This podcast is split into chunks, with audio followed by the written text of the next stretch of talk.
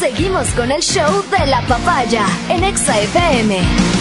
Ahora presentamos. Y la luz al final del túnel, la sabiduría ha llegado aquí a la cabina naranja. Ha llegado aquí la sensei de la papaya.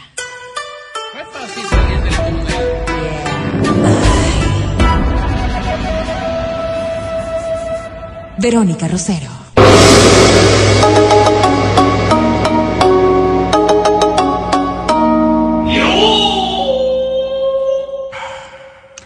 Igualdad, que la equidad y que la racionalidad primen en sus vidas el día de hoy.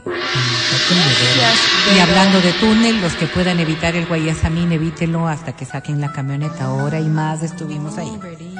O sea que no viste rápidamente la luz al final del no, túnel. No, no, se vio mientras, te digo, mientras de ya cansados y molestos. Pero bueno. Hoy vamos a hablar de algo que en cambio debería ser ah, una llamada a entender un poco lo que puede ocurrir en el momento de una de un encuentro sexual con personas que no necesariamente lo disfrutan. Oh. Todos sabemos lo que es las fobias, ¿verdad? sí, sí, hay tantas que son tan cotidianas, que son además tan generalizadas. Mm. Me explicaban eh, de alguna manera que científicamente está comprobado que existen dos fobias que eh, que no son creadas por la por la por la mente del ser humano. La una es a la altura, porque ah, o sea, la fobia al vértigo, a la ah, altura, a la altura en general, no solamente el vértigo, porque en realidad esto parte de un problema de tu funcionabilidad cerebral. Ah, ¿Ya? Entonces, e, no es una fobia que tú la creas por traumas que se pueden estar dando en tu vida. Eh, hay otra fobia que es a la muerte, que esa es una fobia natural también del ser humano. Sí, sí. Mm. ¿Ya? El resto de fobias las creamos por traumas, por situaciones, por eh, alguna cosa que ocurrió en nuestra vida, una cosa que no la recordemos, pero se la ha dado en el transcurso de nuestro crecimiento. Okay. Okay. Entonces, entendiendo un poco este concepto de fobia, deberíamos entender que todas las fobias de las que nosotros hablamos regularmente eh, pueden ser tratadas, pueden ser eh, eh, corregidas de alguna manera, si es que llegamos a entender cómo se produjeron y sobre todo cuáles son los ritmos para cambiarlas. Por ejemplo, digo, una fobia... Al trabajo. No, no, Debe haber una fobia es vagancia nada más. Pero a las arañas, que es una fobia común, ¿ya?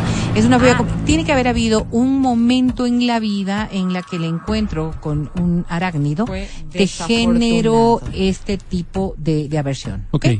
Pero si hablamos en cambio de fobias eh, sexuales, hay algunas que es obvio, ¿no? Están relacionadas no necesariamente con un encuentro sexual, ya, sino como concebimos el encuentro sexual o algo que derivó en la sexualidad.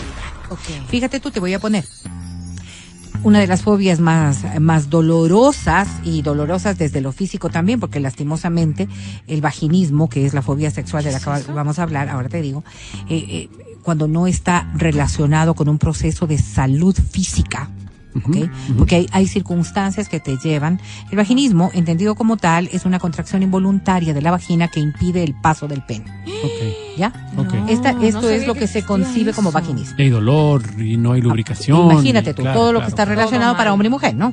Ahora, hay condiciones eh, hormonales que pueden llevarte a contraer y a permanecer muy cerradita la vagina y, y, y, a ocasionarte serios problemas. También se, se, se, lo ve como vaginismo. O sea, tu miedo se manifiesta en tu cuerpo. pero primero, todo, está hablando primero del tema físico, ¿no? Por alguna razón tienes. Eh, ya. Ahora, pero ¿por qué podrías desarrollarlo como fobia? Exactamente. Entonces, claro, si nosotros entendemos lo que es el vaginismo, esta contractura del músculo, porque hay que entender que es un músculo la vagina, que se contrae involuntariamente, porque eso es lo que ocasiona la fobia. No es algo que tú dices mm, racionalmente, yo la voy a cerrar para que nadie entre. no es, este no es un candado de la virginidad. Esto es una acción de reflejo de tu cerebro frente a un estímulo, que es de carácter sexual, obviamente, que hace que tú te contraigas y no permitas el paso del Pero tú dices que no necesariamente se da porque tuviste una mala experiencia en el campo sexual. Porque violar, por ejemplo. No necesariamente. Hay circunstancias eso, ese, esto es por qué tiene que ser tratado. Porque el cerebro asocia de múltiples maneras las circunstancias. Que posiblemente para nosotros conscientemente nada, tienen que tuvieron que ver, ¿ok? O sea, si tú, si tú haces un recorderis de tu vida y dices, esto me derivó en esto, no, pero ¿por qué? No, porque el cerebro racionalizó las cosas de una manera distinta, mucho más en etapas tempranas, ¿ok? Como para derivar en esto que hoy te está ocasionando una fobia sexual. Entonces, entender esto sí hace que cuando la vagina se contrae involuntariamente, no es que se cierra como, como un candado, pero se cierra bastante, ocasionando mucho dolor en el momento de la penetración. Incluso hay mujeres que, presentando una fobia de esta naturaleza, no pueden utilizar tampones. ¿Qué? ¿Te imaginas? Pues. Supositorios vaginales.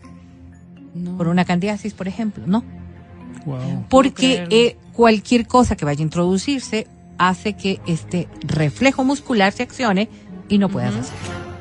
Estas cosas que, que, si a alguna mujer le ha pasado y no sabe qué es lo que está ocurriendo, requieren primero, como es obvio, visitar al ginecólogo para establecer cuál es la condición de salud física y luego remitirlo también a alguien que a través de terapia pueda hacerte entender qué es lo que está ocurriendo y sobre todo corregirlo. Que tiene corrección, tiene corrección. Mm pero esto no es tan simple. Entendamos que las fobias no se manifiestan ya con todas las especificaciones que se pueden dar de un día al otro. Esto es un cúmulo de circunstancias que reflejan en un momento dado. Hay quienes, por ejemplo, dicen, pero yo siempre tuve relaciones tranquilamente y hoy me está pasando. Ah, Entonces, claro, algo despertó, un hecho despertó algo que reflejó a posterior una fobia como esta. Y es muy interesante verlo en pareja y que la comunicación fluya. Porque, claro, por supuesto. Porque yo puedo, puedo llegar a pensar y puedo decir, oye, mi, mi, la, la, novia con la que estoy, la esposa con la que estoy, ella viene de un divorcio, por ejemplo, nunca presentó un problema así, pero conmigo, es. Entonces yo creo que lo que ella no quiere es tener relaciones conmigo. Exactamente.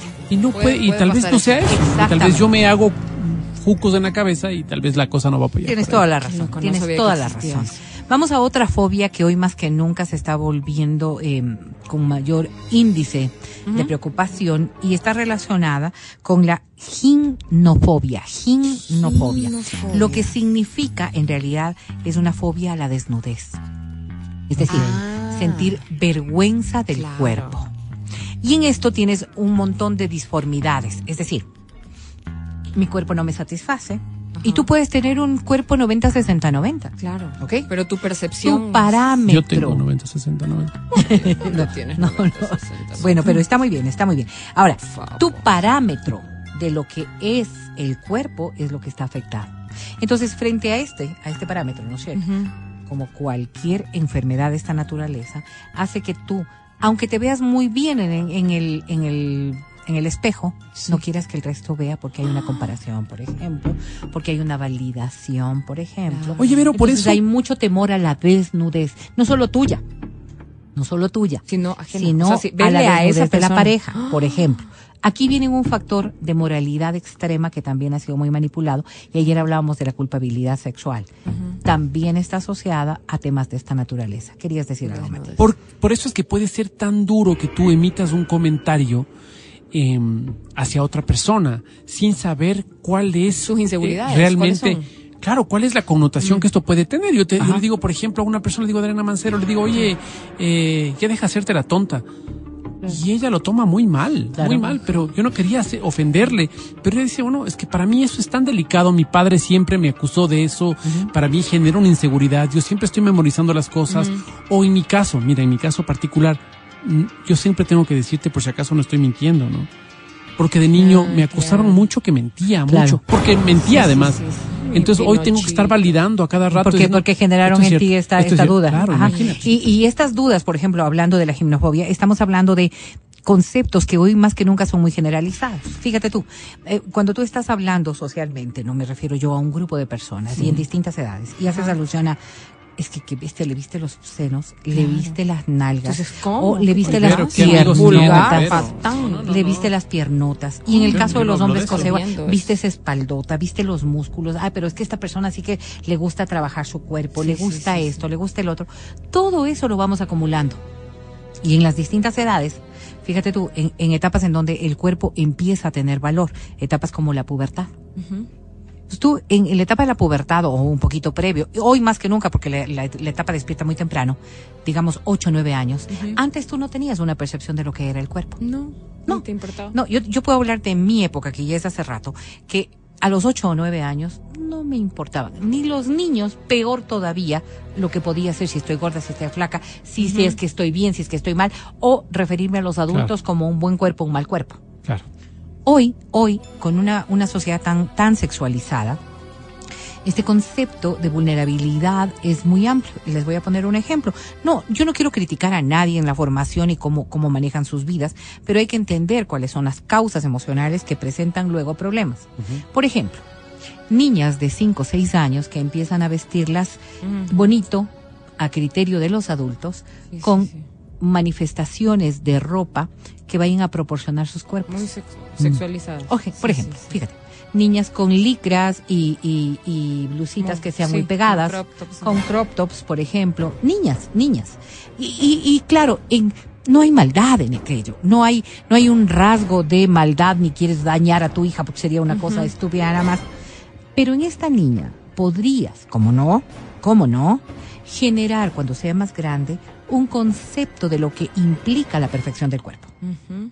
Entonces, claro, utilizas esta ropa para demostrar cuáles son tus, tus formas corporales que están bien. O cuando, por ejemplo, una niña gordita no la vistes de una manera. Caso contrario. Sí, sí, sí, Mira, la te, voy a poner, te voy a poner el concepto total. No, la, no le pones un crop top y no le pones una licra. Porque la madre o cualquier persona cercana o un concepto social que es cercano le dice es que las gorditas no se les ve bien así a esa edad tú pensarías, Oh. tú pensarías que no hay ningún drama. Podría haber problemas con la gordura o la flacura en cualquier etapa de la vida, pero no hay ningún drama sexual. Y sin embargo, en el transcurrir del queda, tiempo, pues, claro. en el transcurrir del tiempo, asociamos de maneras indistintas. Entonces, todas estas cosas que hoy las entendemos, porque antes no pasaba, porque no se estudiaban los hechos, Claro. porque no se analizaban los casos, Pero en la familia no también, era. pero cuando el tema de la desnudez, como que no, no, no, como mal- nadie... como, como, como la negatividad total. Claro. ¿ok? Como esto de, ay no, Dios mío, le vieron a la niña o a la niña, o la Papá, niña mamá no vio se o no vio. Entonces, estos conceptos de, primero, intimidad, que deben ser garantizados por el- la, por la concepción clara y natural de lo que implica la intimi- intimidad, de lo que implica la vergüenza. Y me refiero a vergüenza a este hecho de pudor, ¿ok? Al pudor.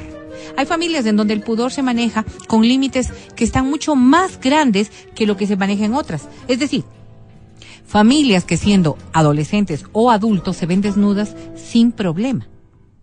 Y no hay nada que les afecte, porque su nivel de pudor no marca estos límites. Claro. No hay vergüenza, ¿no es cierto? Claro. Ni hay morbosidad. Es un hecho natural. La Adriana con el señor del gas, por ejemplo. Sí, ¿qué no, pero el señor Delgado me Claro, vio sí. por error y no es Hay, mi familia, claro. ¿no? Hay otras familias en donde cuidan mucho el detalle del pudor y dicen, no, no, un niño de determinada edad ya no debería ver, ¿ok? Desnudo. ¿Y, y, ¿Y por qué? Porque conciben el hecho del pudor de otra manera. Pero ¿cuándo está el problema dado?